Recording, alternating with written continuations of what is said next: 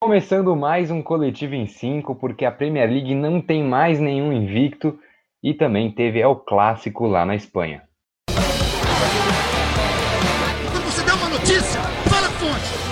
Fala de onde veio. Então pense nisso, valorize mais. Chore no começo para sorrir no fim. Não preciso dizer mais nada.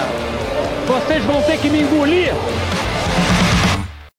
Bom, a gente vai abrir esse podcast, como sempre, para falar do futebol inglês, da, da Premier League, o campeonato inglês, uma tabela retrô, né? Essas primeiras rodadas com vários resultados estranhos. A gente tem as duas equipes de Liverpool nas duas primeiras posições. A gente tem Everton na primeira colocação, o Liverpool em segundo, Aston Villa, Leicester e Tottenham fecham o top 5. Aí depois vem Leeds, Southampton, Crystal Palace, Wolves e Chelsea no top 10.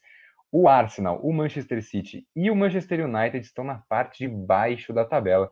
É, tem times aí com jogos a menos, né? O City tem cinco jogos e o United também. Mas um começo de ano muito estranho na Premier League, não é mesmo, Bruno Nossig? Olá.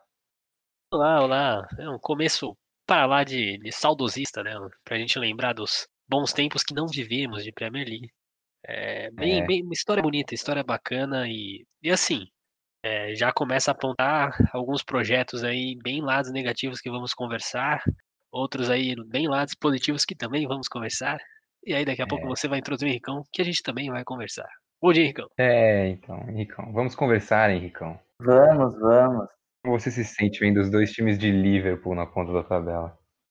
Ah, acontece, né? Hum. Acontece. É de praxe já. Já viu o time vermelho de Liverpool na ponta o ano inteiro na, na temporada passada? Já tá de costume já. É, eu gosto. Bom, é, semana passada a gente começou falando dos invictos Everton e Aston Villa e a gente, né, com a nossa grande boca maldita, é, zicamos já os dois times, os dois perderam, não temos mais nenhum time invicto depois das seis primeiras rodadas da Premier League. O Aston Villa tomou um 3 a 0 para o Leeds, três gols de Patrick Bamford, atacante do Leeds, muito cornetado por um integrante desse grupo, depois a gente volta para isso. E o Everton perdeu de 2 a 0 para o Southampton. Esse sim acho que foi um resultado mais inesperado, porque o Leeds, é, o Leeds de Bielsa já vinha desempenhando bem na Premier League. O Southampton é um time que oscila mais e acho que a gente não esperava que o Everton fosse tropeçar nessa partida. Então, justamente porque a gente tinha o Leeds no jogo envolvido, vamos começar então com este duelo de Aston Villa e Leeds para falar desses dois times. A gente já falou bastante do Aston Villa, mas para falar mais do Leeds, né? Porque é, depois dessas seis primeiras rodadas, o, o, Leeds tem três vitórias, um empate, duas derrotas, é o sexto na Premier League. É, investiu bastante nessa janela de transferência, mas parece que investiu certo, né, Henricão? Sim, é, é muito importante você ter esse investimento certo, ainda mais porque você está subindo, está precisando fazer um investimento para continuar na Premier League, onde o nível é muito mais alto. E se você erra nas contratações, como a gente já viu errarem o Fulham há duas temporadas, o Aston Villa na temporada passada, sendo que quase caiu, é, você começa a se complicar e depois fica com uma crise financeira, né? Porque você, logicamente, aumenta os gastos e precisa que eles tenham resultado. Mas o Leeds fez ótimos gastos, foi um dos times que mais gastou na Premier League e trouxe reforços pontuais. Tinha uma boa base da segunda divisão, com Calvin Phillips, o Meslier no gol, que, que, que, chegou no meio da temporada, tinha uma boa zaga e, e trouxe reforços pontuais. Trouxe o Rodrigo, que já chega para ser titular, trouxe o Robin Koch também, zagueiro alemão, que já chega para ser titular. Então, investimentos muito bons e muito bem pensados pelo Marcelo Bielsa. Né? Bom, mas o que eu quero saber de você, Henricão, é do Benford. Porque o senhor criticava muito ele na última temporada e nesse ano o Benford começou muito bem na Premier League, né? Pois é, mas eu tinha razão em criticá-lo. Vocês Sim. não vão admitir, porque vocês Não, eu vou, gostam, eu vou. Você tinha razão. Você tinha vocês razão. gostam de me apunhalar pelas minhas críticas. Mas eu tinha razão e eu fui buscar a estatística. Benford na temporada passada marcou 16 gols na Championship de 24,82 esperados, né? O expected goals dele era 24,82. Ou seja, ele perdeu muitos gols na temporada. É um, é um atacante que claramente você vê que é adaptado ao sistema do Marcelo Bielsa, que é um, é um time assim que ataca espaços o tempo inteiro, muita movimentação lá na frente, e o Benford é um cara bastante interessante para isso, porque ele é um cara que pode fazer bem as funções de nove, né, um cara definidor, cabeceador, para ficar na área, mas ele é mais importante ainda quando ele começa a colocar em prática a sua mobilidade, então se movimentando atrás da área, é, entre as linhas da zaga, ele faz muito bem esse papel, que é um papel muito desejável para uma equipe que ataca muito rápido, né, como essa equipe do Marcelo Bielsa.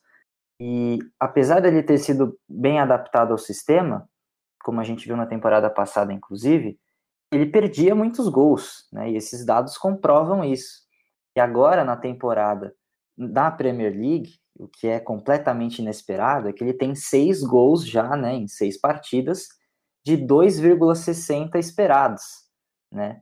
Então, realmente, ele teve uma exibição monstruosa contra o Aston Villa, foi o grande nome da partida, fez gols. O segundo e o terceiro gols foram sensacionais. O segundo e o terceiro, nossa, o terceiro, então, espaço reduzido, assim, é. decisão que ele teve que tomar na hora, e saiu um chute lindo, né? Então você vê que é um jogador que está evoluindo, né? A evolução tática já estava visível e começa a vir a evolução técnica também. Isso é muito importante para essa equipe do Leeds e mostra o trabalho do Bielsa também esses jogadores, né? Eu só queria falar uma coisa aqui, ô Netão. Vai. Porque o, o Henricão, ele, eu acho correto ele cornetar o Benford em nível de Premier League se ele tivesse feito os números dele na Premier League. Agora, para mim, para nível de Championship, o Benford tá bom e tá demais. É a minha opinião. Porque assim, o nível é abaixo. E ele, era, e ele é trazido pro Leeds em 2018, para a temporada 2018-2019, para decidir. E de certa forma ele resolve em muitos jogos. E pagaram 10 milhões de libras nele. Então, assim, para nível de Championship ele é muito bom. Agora, para nível de Premier League, aí o Henricão tem todo o direito às críticas. A questão é que o Benford aparentemente sabe que o Henricão vai criticar. Então, sabendo da crítica do Henricão, ele tá ali desempenhando e mostrando, Henricão, uhum. fica suave que o Benford chegou. Ele ouviu minha voz. Ele ouviu eu falar, ó, oh, seus expected goals aí estão muito ruins, cara. E aí ele foi ouviu lá e mesmo. fez os gols ouviu, fez os gols e ainda deu para ver que ele fez um H na hora que ele fez um gol. Exatamente. Ele faz um gesto ali. Foi para mim, tenho certeza. É, bom, o Bruno, a gente falou do Rodrigo um pouco antes. O Rodrigo chegou até com uma expectativa, a gente com uma expectativa de jogar nessa posição do Benford, mas ele tem jogado mais recuado ali na que seria a vaga do, do, do Pablo Hernandes, né? E aí o Henricão já falou sobre críticas a outras equipes que contrataram muito, contrataram mal. Você já chegou a escrever texto do Aston Villa também é, no começo da última temporada. E, e por tudo que o Leeds fez na, na intertemporada, pelo que já tinha mostrado na Championship, pessoalmente não fico muito surpreso com esse bom desempenho no início até aqui. Acho que você também não. Então, eu não fico. Primeiro, porque eu acho que o treinador faz diferença. Né? Não é um time para brigar por título, nenhum título. É um time que a realidade é outra, né? Nem para brigar, tá, tá na quinta posição, mas não é nem para brigar para a Liga Europa, enfim. É mais para se manter e a, o investimento foi para isso. Porque assim, ele falou já do Rodrigo, mas traz o Diego Lorente também, que era um, um dos grandes destaques, o defensor, o zagueiro Diego Lorente do Real Sociedade na última, na última temporada. É, e é um cara que ainda não jogou. É, traz o Koch, que é o cara que tá fazendo muita diferença defensivamente. E outro, o brasileiro ainda, né? O Rafinho, ponta direita, é um cara que tem jogado muito pouco, mas as alas são bem constantes na própria Championship ano passado, e se ele jogar o que ele jogava no Rennes, é um cara que também pode fazer diferença. Então, assim, fez tudo o que precisava, eu acho que no, no mercado de transferência. Falta agora a gente ver em campo que a gente tá vendo. Você não vai contar com o Benford tendo uma noite de três gols, é, porque eu também acho que foi é um começo é, acalorado dele, não sei se ele vai manter. Mas assim, você dá. O mais importante é o que eu sempre falo: você tem que dar opções táticas para um treinador que, que, se ele tiver isso, entendeu? Porque o Bielsa é um cara capaz de formular o time de diversas maneiras. E, e ele tem essas opções. Ele pode escalar um Rodrigo com Benford, ele pode escalar um Rodrigo como isolado, ele pode escalar o Benford, talvez colocar o Rafinha. Você é, tem várias qualidades, pode fazer três zagueiros, é, uma defesa de quatro. O Eileen tá fazendo muito a zaga, ele é um lateral. Então, assim, você tem várias variáveis para ele. E acho que isso é o mais importante é, pensando para essa temporada. Até porque né, tem muitos jogos da Premier League. Então, eu, eu acho que eu não, eu não me surpreendo, mas eu acho que está um pouco a mais nesse momento, né? É, depois ele deve ter uma queda. Bom, quem foi uma equipe que surpreendeu muito na última temporada depois de ter subido foi o Sheffield United, que nessa temporada começou muito mal. Então a gente vai seguir aqui esse nosso roteiro mais fora das equipes principais da Premier League para falar do Sheffield United, que conquistou apenas um ponto nos seus primeiros seis jogos, marcou apenas três gols, sofreu nove, é, e nessa última semana perdeu de virada para o Liverpool 2 a 1 começou ganhando com um gol de pênalti, né? Um lance estranho ali do Fabinho, que ele rebate mal a bola e depois comete o pênalti. Mas o, o Liverpool virou com dois gols de cabeça. Dois gols de cabeça não, né? um lance de cabeça do Mané que o Firmino faz o gol no, no rebote e aí sim uma cabeçada do Diogo Jota para virar os jogos. E, e voltando para o Henricão, em outro podcast nosso, é, aí sim, prevendo muito bem, ele falou que esse time ia precisar de reforços, senão ia sofrer e até agora ele acerta mais uma. E acho que essa sempre foi a realidade do Sheffield, né, né, Henrique? Brigar por não cair, acho que a última temporada que teve um rendimento extremamente atípico. É, a gente costuma ver essas equipes que vêm desacreditadas, né? E começam a colocar em campo um desempenho completamente inesperado, né? E ano passado acho que o Sheffield já até revolucionou, criou um sistema de jogo que era completamente adaptado às suas limitações. Né? Era um time que vinha com três zagueiros e, e explorava muito a ala direita, principalmente com o Baldock, concentrava o jogo na lateral, trazia todos os jogadores para a posição, para criar superioridade. Era um time que sabia das suas limitações e sabia que tinha que vencer o jogo taticamente. E, e foi muito bem nisso. Conquistou uma ótima posição na Premier League na temporada passada, mas precisava do salto técnico. Né? Você tem cada vez mais as equipes se enriquecendo gastando mais, fazendo mais investimentos no campeonato, e você precisa fazer esse salto técnico, senão você vai ficar para trás, né? Isso acontece com o Leicester City, por exemplo, quando é campeão com aquela equipe né, inimaginável, depois começa a fazer investimentos para manter o nível é, e conseguir manter o patamar, né? Claro que não conseguiria ser campeão de novo, mas teve que gastar mais para continuar lá em cima na tabela. Isso tinha que acontecer também com o Sheffield, não aconteceu. Só que tem um outro dado muito importante, que eu comecei a gostar bastante dessa estatística de expected goals, que eu sei que você Olha gosta. só. E, e você sabe quem tem o desempenho mais pífio, mais pífio de expected goals na temporada? Quem? É o Sheffield United. Pois é. O Sheffield United é, marcou três gols na temporada de 6,54 esperados. Ou seja, era esperado mais 3,54 gols em relação aos que foram marcados. Isso é maior do que qualquer time na temporada. Isso fica muito claro. O, o time mais próximo nessa estatística do Sheffield United é o Burnley, que marcou 1,35 gols a menos é, do que era esperado.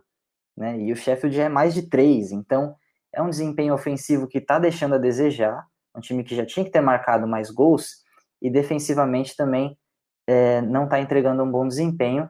Parece que taticamente as coisas estão começando a ruir, mas precisa reencontrar o seu caminho porque é um time bom, é um time que mostrou muito bom futebol na temporada passada e, e pode fazer ainda uma boa campanha.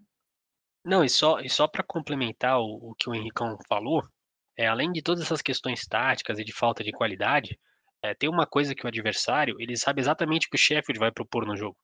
Então, já todos os times da Premier League já estão adaptados ao que o Sheffield vai fazer, ao que o, o jeito que o Sheffield vai jogar. Que ele vai forçar de um lado, que ele vai entrar com 3-5-2, é sempre o mesmo jeito, sempre a mesma maneira de jogar. Até porque o grande cara, caso excepcional de talento do Sheffield ano passado, pertencia ao Manchester United, que era o goleiro Henderson, e agora não tá mais lá, né? Eles pegaram o Ramsdale, que é um bom goleiro, mas não é nada fora do comum, então não vai conseguir impedir que os gols saiam, né? Tanto que são dois, seis jogos, nove gols.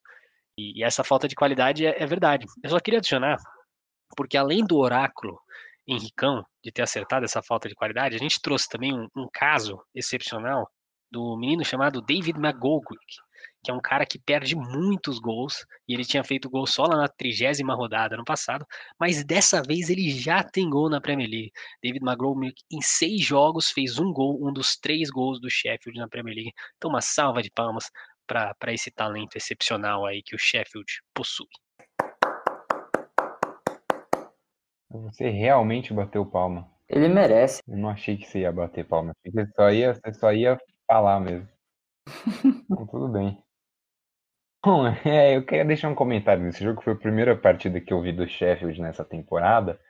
E eu não achei que foi um jogo ruim do Sheffield. Eu acho que eles realmente perderam muito gols. Aí a estatística do Henricão vem muito a calhar, né? O nosso querido gols esperados, ou expected goals. Mas acho que é isso. É o ataque que, que uma hora vai começar a voltar a fazer gols.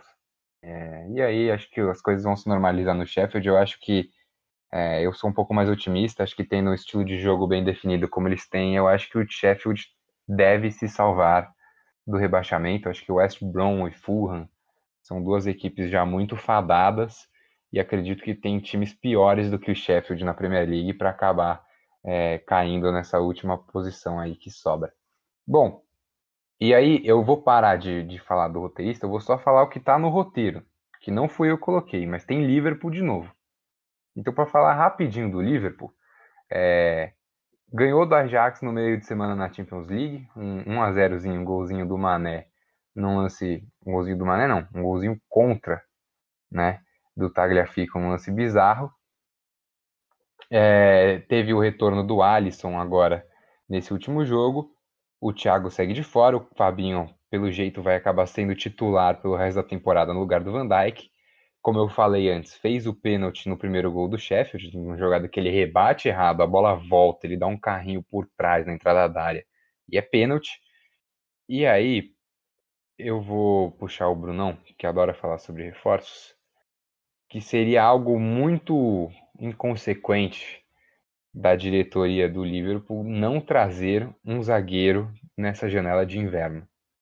Porque o Fabinho improvisado ajuda, é, mas também mostra a carência que o Liverpool tem para esse setor. Porque você perde o Van Dijk e a sua primeira solução é você improvisar o seu volante na zaga. É não perder, é um zagueiro reserva. É perder o seu volante, né? Porque você perdeu. É. É, porque talvez de volante você tenha uma, uma reposição, mas para zagueiro você sabe que você não tem, porque uma tip não resolve. É, é, é problemático, e eu acho que vai trazer. É, mas, mas dói muito perder o Van Dijk, independente de quem você trouxer. Não é, para mim, segue o que eu falei na semana passada, não é perder o Alisson, mas dói. E, e para mim o grande problema de improvisar o Fabinho não é nem ele na defesa, é, é ele de volante mesmo. Eu acho que é uma outra carência que o Liverpool ignora. É, o Henderson funciona muito melhor é, jogando um pouco mais para frente do que como volante único. E, e, nesses momentos ele é improvisado. É, e talvez o Thiago, quando voltar, vai ser tão importante, porque ele pode fazer essa função. Também não acho que é onde ele é melhor. O peso do Van Dijk nesse momento dói muito, porque você tem que escolher entre ou perder o Van Dijk ou entre perder o, Van, o, o Fabinho no, no, no meio. E, e, o Fabinho não foi mal no jogo. É, seria, seria muito bizarro a gente virar e falar: ah, o Fabinho foi mal porque fez o pênalti. Ele fez o pênalti, mas é, foi bem contra o Ajax, foi uma defesa muito sólida contra o Ajax, que para mim é um time bem difícil, bem chato foi bem contra o Sheffield, que é um time que, se você bobear, por mais que a fase seja ruim, corre perigo. É, mas eu acho que vai trazer sim, e urgentemente se precisa que o, que o Thiago retorne. Essa é a minha opinião. É, Thiago, acho que dá muita qualidade para esse meio de campo. E, enfim, uma temporada que já está sendo muito abalada por lesões, né? Eu queria, antes de deixar o Henricão comentar brevemente, só lembrar aqui que o Liverpool, mesmo sendo o segundo colocado, tem a pior defesa da Premier League. Tomou 14 gols em 6 jogos, mesmo número de Fulham e West Brom, que eu citei aqui um pouco antes, como para mim os dois principais candidatos ao rebaixamento nessa mas temporada. Mas aí tem um caso excepcional, né?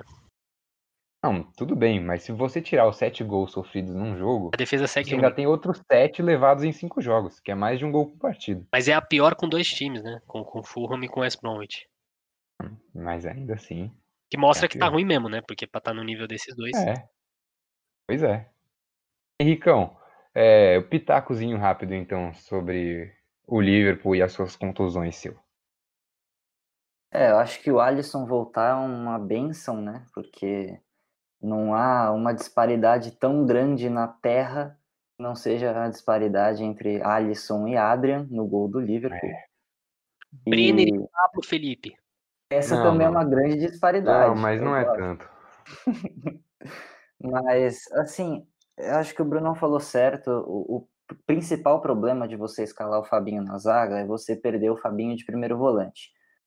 O Thiago, que a gente elogia tanto por ter feito uma temporada maravilhosa no Bayern, a sua última temporada por lá, ele se destacou nessa temporada como primeiro volante. É claro que era um sistema completamente diferente, porque o Bayern essencialmente jogava com dois volantes, entre aspas, né? O Goretzka fazendo esse papel de segundo volante, e o Mider como se fosse um segundo atacante numa linha de três na frente, né? E aí o, Lewandowski avançado mesmo numa linha de um lá no ataque. Mas o Liverpool joga com três meio-campistas, né? E o Thiago faria essa função mesmo de primeirão volante, e eu acho que ele seria muito interessante nessa função. A gente, infelizmente, não teve essa capacidade de ver ele atuando muito, porque ele se machucou. Mas quando ele voltar, eu acho que ele vai revolucionar esse time do Liverpool. Já falei que é, o Liverpool concentra muito suas jogadas pelos lados, né? E, e, você ter um jogador como o Thiago no meio amplia suas possibilidades de criar jogadas por todos os cantos do campo. Então, eu, eu quero muito ver como que vai ser essa volta do Thiago, porque o Liverpool vai se transformar numa equipe ainda mais ofensiva, na minha visão. Bom, quem está precisando se transformar ofensivamente são duas equipes que fizeram um clássico nesse final de semana, um clássico muito ruim, que foi o 0 a 0 entre Chelsea e Manchester United. É um jogo com muito pouca criatividade dos dois lados o United, o United poupou alguns jogadores pensando no, na Champions no meio de semana contra o Leipzig. É, o Chelsea também com um time um pouco mexido. Mas assim, eu não assisti o jogo e aí eu fui ver os melhores momentos depois. E os melhores momentos que eu vejo, normalmente, eles incluem todos os chutes, né, no site que eu costumo olhar. Então, jogos bons normalmente tem pelo menos uns seis minutos de lances. E esse jogo tinha dois minutos, porque tinha o começo de jogo, dois chutes, o começo do segundo tempo e dois chutes. E, e pelo menos duas dessas finalizações foram finalizações que levaram pouco perigo, e as outras duas foram boas defesas do Mendy, é, o goleiro que começa a aparecer agora com a camiseta do Chelsea. É, mas, é, como alguém que viu pouco eu vou abrir aqui espaço então para o Henricão primeiro, que tenho certeza que estava ligado nesse jogo, e pode falar um pouquinho mais sobre esse clássico decepcionante. Pois é, vi esse jogo decepcionante. Perdi uma parte dele porque estava fazendo um trajeto de carro, mas depois vi o resto do jogo e também não me emocionei nem um pouquinho. Vi só o último lance ali, o chute do Rashford de fora da área, uma ótima defesa do Mendy. É, eu acho o seguinte, o, o Solskjaer escolheu premiar a equipe que venceu o Newcastle na, na rodada passada, repetiu a escalação da Premier League, não, não repetiu a escalação da Champions League, que aí sim o Manchester United conseguiu uma boa vitória contra o PSG, mas foi uma formação completamente diferente, com três zagueiros, com Alex Telles como ala esquerdo. É, e aí essa escalação não funcionou simplesmente não funcionou. Eu esperava que o Manchester United fosse entrar contra o Chelsea da mesma forma que entrou na temporada passada, com uma pressão muito alta na saída de bola e que gerasse um gol no início do jogo, como gerou na temporada passada, um gol do Rashford. Mas não foi isso que aconteceu. A pressão não foi tão alta, o Manchester United ensaiou uma tentativa de controlar a posse de bola ali e criar jogadas daquela forma que cria, com aquela lentidão, com aquela tentativa de explorar os lados, só que nos lados você tinha o Mata pelo lado direito, que tem feito boas partidas, jogou bem contra o Newcastle, por exemplo, mas você tem o James do outro lado. E o Daniel James, assim, se você quer excluir o lado esquerdo, você escala Luke Shaw e Daniel James. Foi isso que o Solskjaer fez. Porque com esses dois jogadores, você não vai criar nada por ali. Né? Então você sobrecarrega o Bruno Fernandes, que é o jogador com mais passes-chave na Premier League, vale destacar. Mas é, é, complicado, né? A escalação não funcionou para um Chelsea que veio bastante fechado, é, não criou nada também. O Chelsea foi bastante pragmático nessa partida. E, e, as substituições até renderam algum resultado no meio-campo, né? Você colocar o Pogba, você aumenta o seu poderio no meio-campo. É, não entendi não colocar o Van de Beek, você colocar o Cavani, amplia suas possibilidades dentro da área, a gente vê como é que ele é um jogador diferenciado dentro da área, se posicionando, se antecipando, mas não funcionou. Foi um jogo que estava fadado ao fracasso pela forma como as duas equipes entraram, é, praticamente abdicando de uma vontade de vencer. O Manchester United foi aquilo, né? Aquela posse de bola que não, não cria muita coisa. E é isso, era um 0 a 0 que, assim, você via o primeiro minuto do jogo, você sabia que ia ser um jogo meio chato. Bom, Brunão, o, o Henrique falou bastante de Manchester United. Eu queria que você falasse um pouco desse Chelsea, então. Porque o time do Lampard já mostrou uma falta de criatividade bem grande nesses últimos jogos. É algo preocupante quando você pensa no, no investimento que o time fez em peças no setor ofensivo. Não, eu vou, eu vou ser bem crítico. E, e assim, eu, eu entendo gente ser crítica em relação ao Solskjaer, mas eu entendo muito das escalações dele. Acho que o grande erro que o Rincão falou do Donny van de Beek, acho que podia ter começado no lugar do Mata, por exemplo, até do Daniel James, é, para ser mais agressivo, mas as substituições fizeram sentido. Você tem que poupar alguns jogadores, porque você pega o Leipzig, né, no meio de semana, é um grupo complicado. Agora o Chelsea pega o Krasnodar. Você não vai ficar poupando jogadores se você vai pegar o Krasnodar. Segundo, o, o Lampard foi covarde. A verdade é essa, porque assim, e, e, e eu sou uma pessoa, eu sou uma pessoa que eu gosto muito de, de diferenças táticas. Então eu entendo quando um cara tem um estilo do Simeone que ele joga de um jeito, quando ele joga que nem o estilo do Mourinho, que ele gosta de jogar recuado, gosta de pressionar. Todo mundo tem o seu jeito de futebol. O jeito que o, que o Chelsea jogou contra o Manchester United não é o jeito que o Lampard costuma jogar a bola. Ele foi covarde, ele teve medo. Não faz sentido para mim é, a escalação do Chelsea. É, entrar com esse 3-5-2, que vira um 3-4-3 com as, com as periquetas de zagueiro, Rhys James de lateral. Aí você coloca dois volantes com o Kanté e o, e, o, e, o, e o Jorginho, mas aí você tira e, e você tira o Timo Werner no meio do jogo, Caio Harvard, o Pulisic, que são seus jogadores ofensivos, para colocar mais meio campista. É, você sabe, você tinha Ziet no banco, Mason Mount, você demora para colocar o Ziet, você não entra com um cara que poderia ter começado. É, ele ficou com medo do, do, que o, do que o United, do poderio de fogo que o United tem e quis jogar atrás. É, o, o, Chelsea não fez nada, não fez absolutamente nada. É, para mim não fez sentido tirar o Werner, por mais que o cara esteja mal, ele é o seu cara. É, você não pode tirar um cara desses num, num clássico. É, o Harvard tá, tá mal nesse começo de ano, mas também não faria sentido tirar.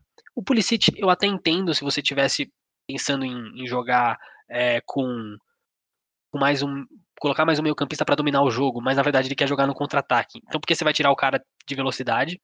É, para mim, assim, aí você coloca o Tammy Abraham, que, que é um cara que não é tão veloz, é, e você vai jogar no contra-ataque. Para mim, atuação do Lampard, você tem um jogador que foi péssimo no jogo, o nome dele é Frank Lampard. E, e assim, e, e essa partida, na minha opinião, premia duas coisas que eu, que, eu, que eu achava já que podia acontecer. A primeira é que o Mendy é o, o jogador mais importante, na contratação mais importante do ano do Chelsea. Se ele jogar bem. É de fato. Mas a de melhor custo-benefício é o Thiago Silva. Se o Thiago Silva jogar o futebol que ele pode jogar, a partida dele é assombrosa. Ele foi pro, pro estilo de jogo, o estilo de jogo é, do Lampard só deu certo e o, e o Chelsea só saiu com esse empate porque o Thiago Silva foi um monstro. Isso precisa ser dito. Ele jogou um absurdo, o Thiago Silva. Nada passava, ele dominou o Cavani quando o Cavani entrou. É, quando o Pogba tentou criar as coisas, ele lia corretamente. O cruzamento na, assim, Thiago Silva foi ridículo de bom. Então, para mim, é isso. É, eu, eu, nesse jogo me consolidou algumas convicções que eu tinha. É, e, e, vamos ver como vai em frente. Agora o Lampard tem que melhorar. Não adianta nada você contratar ninguém e o técnico for assim. Então, várias críticas pro Lampard, que era um cara que elogiava muito. Henrique, só para encerrar então os dois times, o, o, United foi muito bem no meio dessa última semana, venceu o PSG na Champions mais uma vez, batendo a equipe de Paris é, na, lá na França. E, e aí a gente teve um jovem garoto, né, na zaga, sei que foi motivos de preocupação para você quando saiu a escalação. O Tuan Zeb começou jogando essa partida, foi bem. Pensando que Maguire, Lindelof e companhia não têm desempenhado o esperado e o seu melhor, é, dá para esperar mais do garoto no, nesses próximos jogos da equipe de Manchester? Eu colocaria mais, sim. Acho que é um jovem muito bom para você apostar. É, ele não começou essa partida porque tem a questão da, de poupar. O Manchester United jogou contra o PSG. É um jogador que vem de seis meses afastado dos gramados. Então você precisa fazer essa reinserção dele em campo com, com um pouco mais de calma, um pouco mais de cuidado. Mas é um jogador que pode entregar muito, sim. E, e eu acho que assim, você pode inserir ele e não descartar ainda o Maguire, porque o Maguire é uma contratação de 80 milhões de libras, né? Então, que, que essa inserção dele no time titular, aos poucos, também ajude o Maguire, não atrapalhe. Mas, mas eu queria só, só, só terminar aqui, que eu queria falar uma coisa. Para mim, é, se o Tonzeb é, começar a jogar futebol, o Maguire é o cara que sai. Porque o Lindelof tá jogando melhor nesse começo do ano. Só, só essa é a minha opinião. Acho que não vai sair, porque a contratação é de muito peso, a gente sabe que no futebol o dinheiro conta. Mas é, o Lindelof no começo do ano tá melhor que o Maguire. Agora, eu acho que se o menino for bem, até porque ao lado dele sairia o, o sueco. E fora que tem a opção também de jogar com três zagueiros, né? Como o Manchester fez contra o PSG. É, acho que foi uma questão de circunstância, né? Tentando travar um pouco essa velocidade de Neymar, de Maria e Mbappé, mas talvez por ter dado tão certo, né? Acho que é uma, um sistema que o Solskjaer pode testar um pouco mais.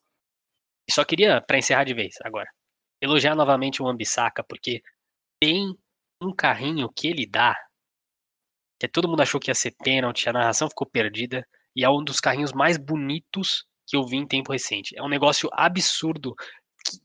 99% dos jogadores fariam um pênalti né, tentando dar aquele carrinho. Ele acertou. Só, só mais um elogio para esse lateral. Jogador fantástico.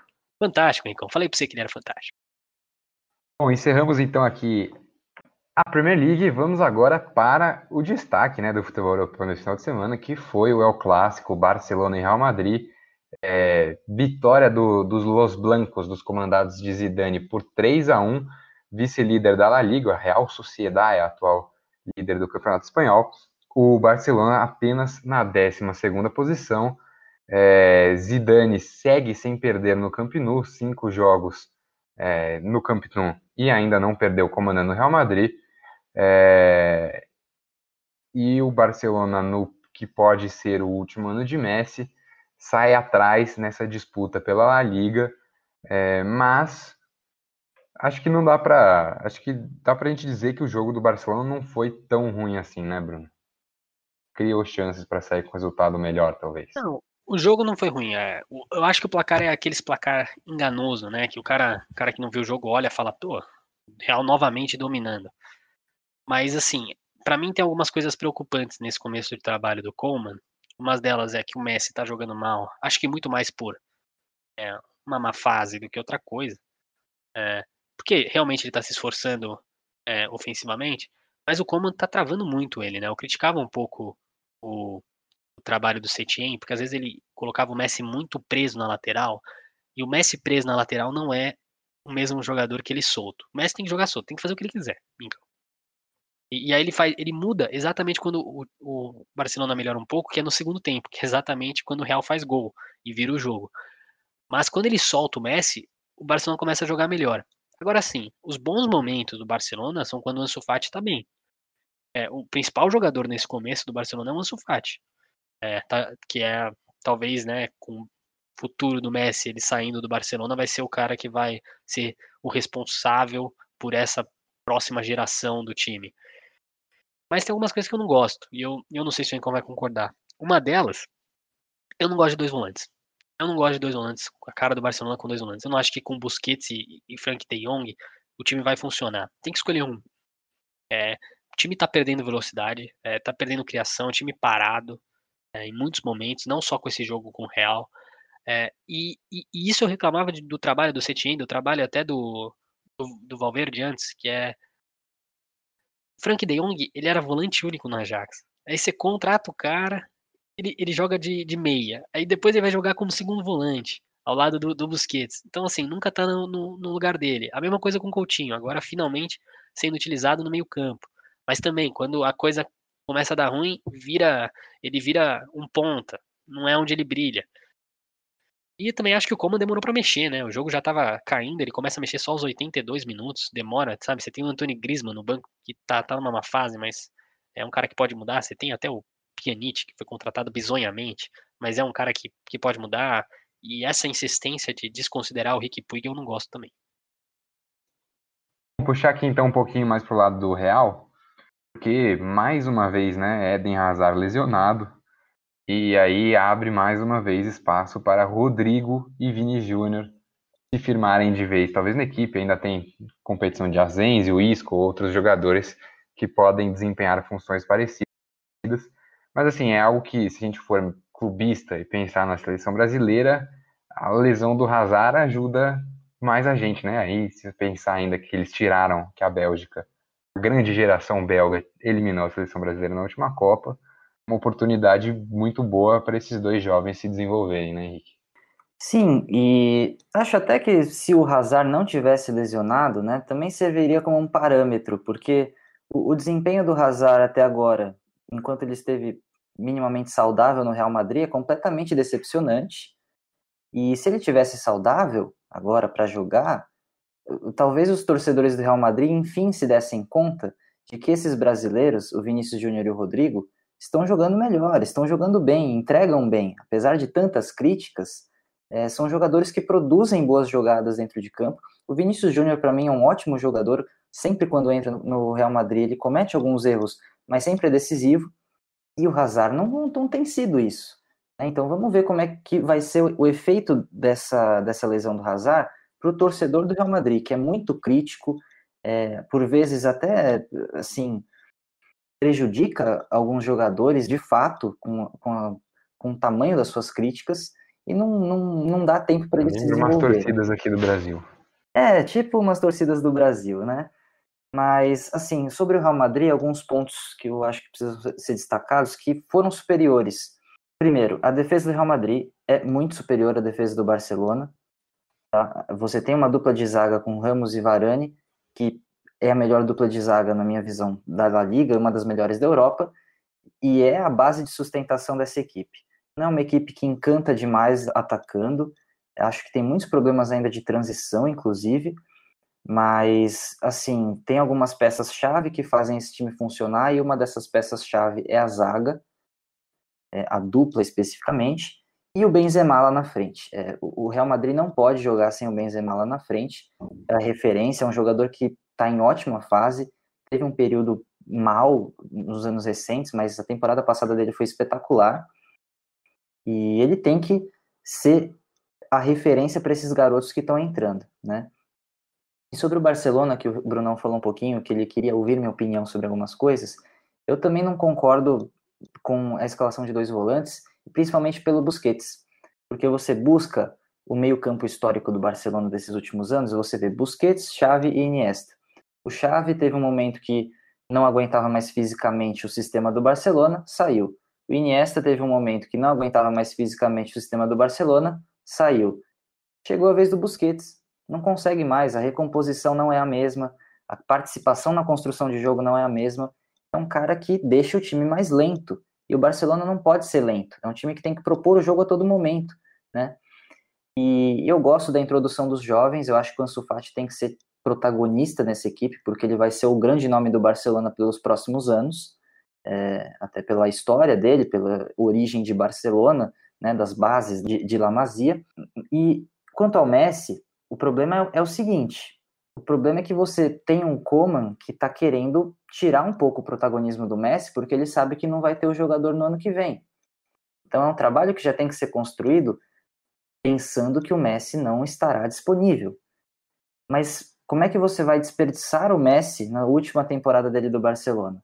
Você não pode escalar ele fora de posição, você não pode deixar ele perdido em campo. Você tem que fazer com que ele jogue o que, o que resta a ele ainda nesse aninho final de Barcelona. Então eu acho sim que há ainda um, conflito, de, um conflito de interesse aí, porque o Coman é um cara que está pensando no seu projeto a longo prazo e a curto prazo ele não está conseguindo encaixar o Messi dentro de campo. Aí é um problema muito grave, eu acho, para o Barcelona e precisa ser corrigido o mais rápido possível para que o Barcelona tenha uma, uma temporada de sucesso e consiga brigar pelos títulos da La Liga e da Liga dos Campeões. Já que o Henricão palpitou do, do Barcelona, eu vou palpitar um pouquinho do Real, porque assim, eu concordo totalmente com esse negócio do Messi, e acho que ele tem total razão, porque isso daí é uma cagada construída pelo Bartomeu, porque se o Messi tá desse jeito, a melhor coisa é sair, porque o próximo treinador já teria que pensar essa situação totalmente no ano que vem, Mas existe para mim uma diferença clara entre dois treinadores aí. E é lógico que o Real perdeu pro Shakhtar no meio de semana, foi um resultado decepcionante tudo e tal. Mas é evidente o Zidane tira o melhor de qualquer jogador que ele coloca no sistema. Se ele coloca o Nacho de lateral ou de zagueiro, ele vai atuar o máximo que esse cara vai conseguir jogar. O que ele tá fazendo com o Valverde agora, né, no meio-campo do Real, é maravilhoso. Ele consegue colocar o cara jogando aberto, consegue jogar com ele de volante, consegue jogar com ele como um segundo, segundo volante. Ele consegue fazer com que os seus jogadores sejam versáteis. Não acho que são só não é só uma coisa do elenco do Real ser versátil. Eu também não acho, porque eu acho que o Barcelona também é. é. Eu acho que a diferença é o técnico. O técnico consegue ver mais coisas que um técnico comum. Essa é a grande diferença do Zidane pro Coman nesse momento. Ufa, a gente tem que dar tempo ao tempo, tem que ver o que o Coman vai conseguir fazer no Barça, e eu acho que a situação dele é muito delicada, por todo o passado que ele, que ele enfrenta e por essa situação do Messi que o Henricão falou. Mas, ele tem que, mesmo com toda essa situação, se ele é um cara diferente, ele vai conseguir ver essas coisas. Eu acho que ele ainda não está conseguindo ver algumas. Bom, o que eu ia comentar então, só para a gente fechar a Liga, é que sobrou apenas um time invicto, né? Que é o Atlético de Madrid. O Atlético de Madrid é o quinto colocado atualmente, mas jogou apenas cinco vezes. Tem dois jogos a menos que alguns times, tem outros times que jogaram seis. Esse começo de temporada na maioria das grandes ligas europeias tem sido uma grande bagunça é, em relação ao calendário. Então, por exemplo, Barcelona, Sevilha, Elche e Atlético de Madrid tem cinco jogos apenas, e aí você tem uma grande parte dos times com sete jogos também. Mas o Atlético de Madrid é o, o time que seria o líder numa tabela de pontos perdidos, né? Conseguiu 11 pontos em cinco jogos. Se ganhar os dois jogos que lhe restam, vira líder. E aí, com essa chegada do, do Soares, né? A gente, vocês falaram um pouco da saída do Barcelona. E aí, rapidinho, então, Henrique, será que dá para o Atlético de Madrid finalmente voltar a brigar por um título da La Liga nesse ano maluco? Eu acho que tem que brigar, é obrigação. Um time que gastou tudo o que gastou nos últimos anos, é, especialmente na temporada recente, para reformular completamente o elenco, montar um, um time com mais técnica, com mais qualidade para produzir, para propor jogo para o adversário, a, esse, a essa altura, o Atlético de Madrid já tinha que estar sendo colocado um grande postulante ao título, não só da La Liga, tá? É, mas também da Liga dos Campeões. Eu acho que já tinha que estar em outro patamar e, e principalmente hum. na questão do desempenho, porque o desempenho dentro de campo não está refletindo tudo aquilo que a gente esperava. Acho que o Atlético de Madrid, apesar de, de, de ter vencido nesse final de semana o Betis, jogou mal, fez o mesmo desempenho que fez nessas últimas, nas primeiras rodadas do, do espanhol. Teve um empate, acho que na terceira ou quarta rodada, contra o Villarreal, que foi um 0 a 0 nossa senhora, sofrível de ver. E assim, não pode ser assim, né? O Atlético de Madrid, por todo o investimento, por ter o Soares, por ter João Félix, é, por ter Renan Lodge, que, poxa, pode ser um dos melhores laterais esquerdos da Europa nos próximos anos, tem que ser muito melhor tem que começar a jogar mais, tem que propor jogo mesmo e ser e, e sufocar o adversário. Não está acontecendo isso. Time que dificilmente tem, tem facilidade em criar jogada e, e eu acho que a essa altura o desempenho tinha que estar tá bem melhor. Fechar esse nosso podcast com mais um clássico que rolou lá na Alemanha, né? O clássico de Gelsenkirchen, o duelo entre Borussia Dortmund e Schalke. Novamente o Schalke perdeu o clássico, 3 a 0 para o Borussia. O Schalke é o 17 tem um ponto em cinco jogos. Tomou 8 do Bayern de Munique, tomou 4 do Leipzig, tomou 3 do Werder Bremen, que brigou para não cair. E nesse final de semana tomou 3 a 0 do Borussia Dortmund. Falar um pouquinho dessa situação triste né, do Schalke. A gente já viu recentemente um outro gigante da Bundesliga, que é o Hamburgo, e passou muitos anos num projeto de evitar rebaixamento, até que finalmente foi rebaixado. E agora parece que o Schalke é o próximo grande alemão é, nessa rota aí para a segunda divisão, né, Henricão? Pois é, Netão. Acho que o projeto do Schalke, não sei se é o projeto Hamburgo ou se é um projeto Glasgow Rangers, né, de falir e voltar à última poxa. divisão da Alemanha, porque, olha, é um time muito fraco para o que eu vi do Schalke nas últimas temporadas. Um time que há pouco tempo conquistava facilmente vaga para a Liga Europa, é, era discutido lá no G6 né, da Bundesliga, né? E, sinceramente, é um problema que se arrasta há um tempo, né? O, o Schalke errou muito feio em manter o David Wagner como treinador no início da temporada, porque ele já vinha de uma sequência com um monte de derrotas, não dava nenhuma pinta de, de que conseguiria recuperar esse time tecnicamente. E aí o Schalke não tem dinheiro para fazer contratações, vive uma crise financeira, tem um elenco completamente desqualificado, e aí entra para o campeonato, já toma um 8 a 0 do Bayern de Munique para deixar o clima lá no alto, e, e aí sim decide de, demitir o David Wagner, né? É uma coisa que já tinha que ter acontecido antes, o, o elenco tinha que ser melhorado, apesar das deficiências financeiras, e está fadado ao fracasso. É um projeto que não aconteceu, simplesmente uma equipe que completamente desmontada, não tem opções no banco para reverter a situação e precisava de pelo menos um treinador experiente e bom para que houvesse um pingo de esperança. Nem isso tem. Acho que é um time que realmente vai ter uma temporada muito triste, muito feia mesmo, para ser enterrado para a segunda divisão e repensar o futuro. Para completar, Bruno Nossi? É, tá tudo dando errado pro, pro nosso querido Schalke, né? Porque traz o Ibisevic, o Ibisevic não tá conseguindo jogar futebol. Talvez fosse, né, não é um craque, mas para meio, time de meio de tabela, que acho que é a pretensão do Schalke nesse momento, já seria um baita ganho. É um bom jogador, não tá conseguindo jogar futebol.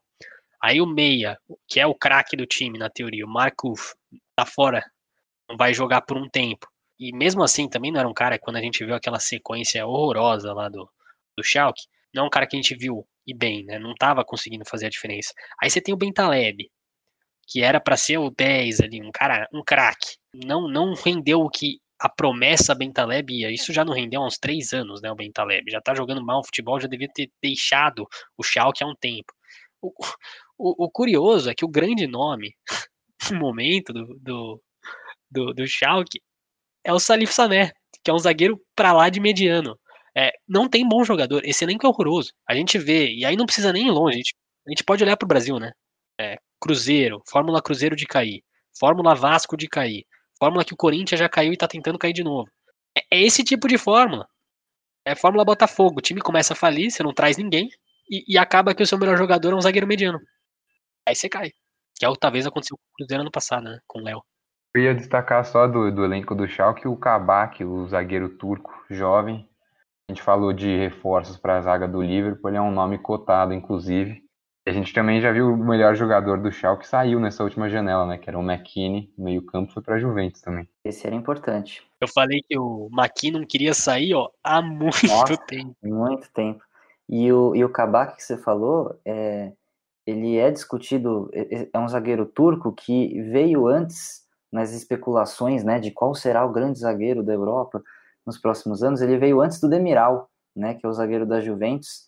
Ele era cotado, mais cotado ainda do que o Demiral, que ainda era muito jovem para ser especulado, né? E, e, ele foi quase foi transferido para o Milan há uma temporada, é, só que ele escolheu o Schalke 04. E agora, Errou, né? Errou, errou, errou feio errou porque feio. perdeu o piolismo. É isso. Errou. Falei do Milan aqui. Obrigado. Não, a gente sempre acaba terminando o podcast com o Milan, né? O Milan perdeu 100%. Só para trazer a informação aqui, o Milan empatou hoje com a Roma 3 a 3 um jogo com polêmica de arbitragem, com mais uma bela partida de Rafael Leão. E o Milan perdeu 100% na Itália. Mas a gente não vai, eu não vou deixar o Henricão manipular o apresentador aqui que ainda tem mais um tema da Alemanha para a gente fechar o nosso podcast. É um outro grande, uma outra grande equipe da Alemanha que caiu para a segunda divisão, é, voltou nessa temporada e que é o Stuttgart, né? O, o Stuttgart caiu na última temporada, voltou agora, foi campeão da segunda, foi campeão não, subiu na segunda posição, campeão da segunda divisão foi o Arminia Bielefeld e o Stuttgart começou bem a temporada, tá com oito pontos em cinco jogos, é o quinto colocado não, não investiu muito nesse mercado de transferência, mas já tinha um elenco razoável ali, um elenco bom para uma segunda divisão e que, e que começou, começou bem, um início promissor. E aí eu queria perguntar para o Bruno Nossig se ele acha que, que é só um, um começo é, meio aleatório, um começo legal para um time que briga para não cair, ou se esse Stuttgart dá para brigar na parte de cima da tabela. Eu acho que não tem não. elenco. Não tem elenco, não tem. É, o Stuttgart sofre um negócio que a gente já falou um pouco da Premier League, que é o que acontece com Fulham e West Bromwich. Não tem dinheiro, por conta da pandemia, não teve dinheiro para investir. É, então, gastou 11,25 milhões de euros nessa janela, mas também recebeu 7,5. Então, na teoria, gastou 5 milhões, né? Porque o que ele gastou, ele também recebeu. Então, assim, e não trouxe grandes nomes. É, o, na, na teoria, o Endo, que chegou meia japonês, é uma boa contratação, tem se destacado nesse começo, mas também não é um baita craque que vai resolver.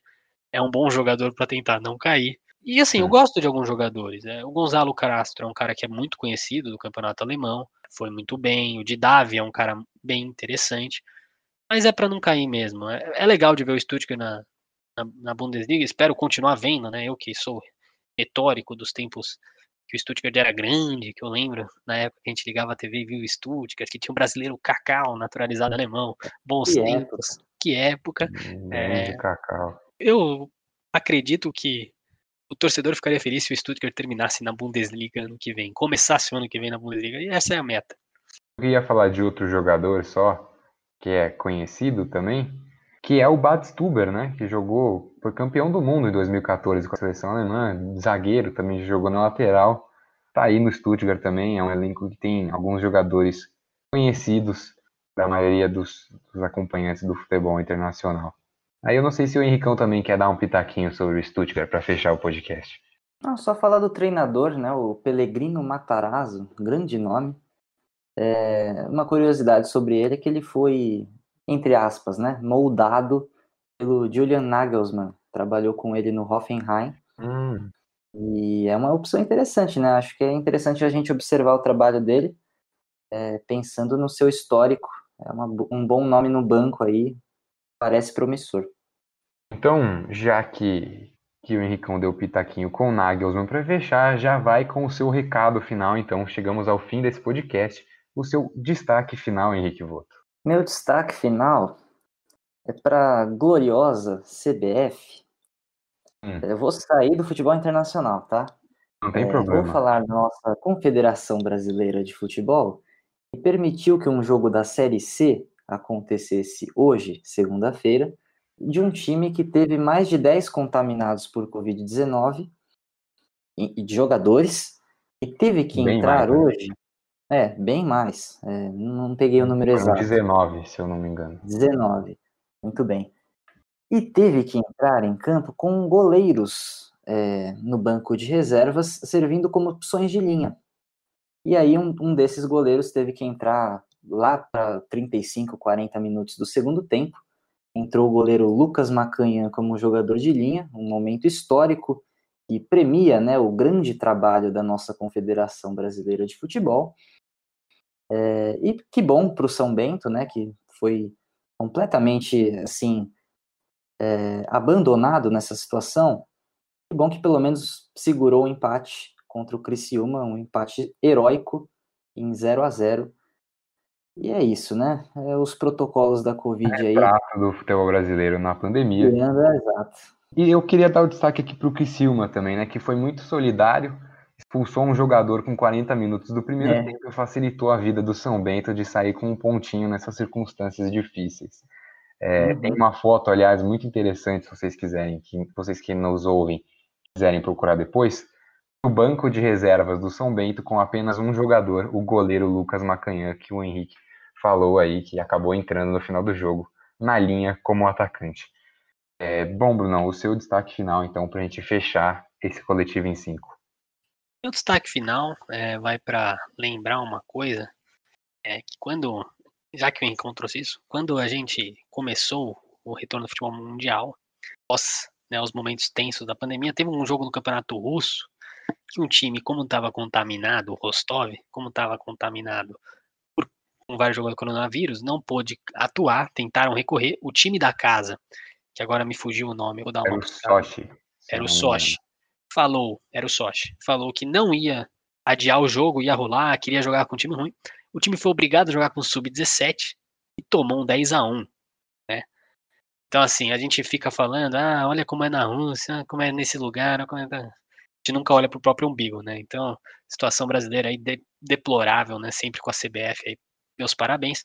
E só dar um recado final aí pro nosso é, ouvinte, que assim, tá rolando aí na PSN agora uma jogatina de Need for Speed.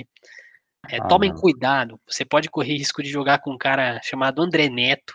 Ah, ele é não. é maldoso, ele vai fingir que vai te ensinar a jogar o jogo e vai te jogar para fora da colina quando você menos espera. Não. E se você cair com o Henrique Voto, fica tranquilo. É, vai ser divertido. Você, se você for ruim, como eu, provavelmente Exato. você vai acabar disputando pela sétima, oitava posição constantemente e vai se divertir Sim. bastante brigando por essa última posição. Agora, corra e fuja do nome André Neto é, jogando Need for Speed. Um abraço a todos. Ótima dica. Bom, sobrou para o apresentador, né? Críticas ao apresentador para fechar o programa. Não vou rebater, porque em parte elas são verdadeiras. Mas, é... Mas esse não é o ponto. A gente chegou aqui ao fim desse coletivo em 5, falamos bastante de Premier League, falamos de La Liga e de Bundesliga hoje, passando por alguns times mais alternativos. Um abraço então para você que nos aguentou e nos ouviu até o final deste podcast. Se você não segue a gente nas redes sociais, siga lá, Intervalo em 5 no Twitter, no Facebook e no Instagram. E lógico, o nosso site, intervaloem5.com, com muitas matérias, análises de futebol, de NFL, NBA e outros esportes. Esse podcast teve a edição de André Neto, Bruno Arimateia e Henrique Voto. Um abraço e até a próxima.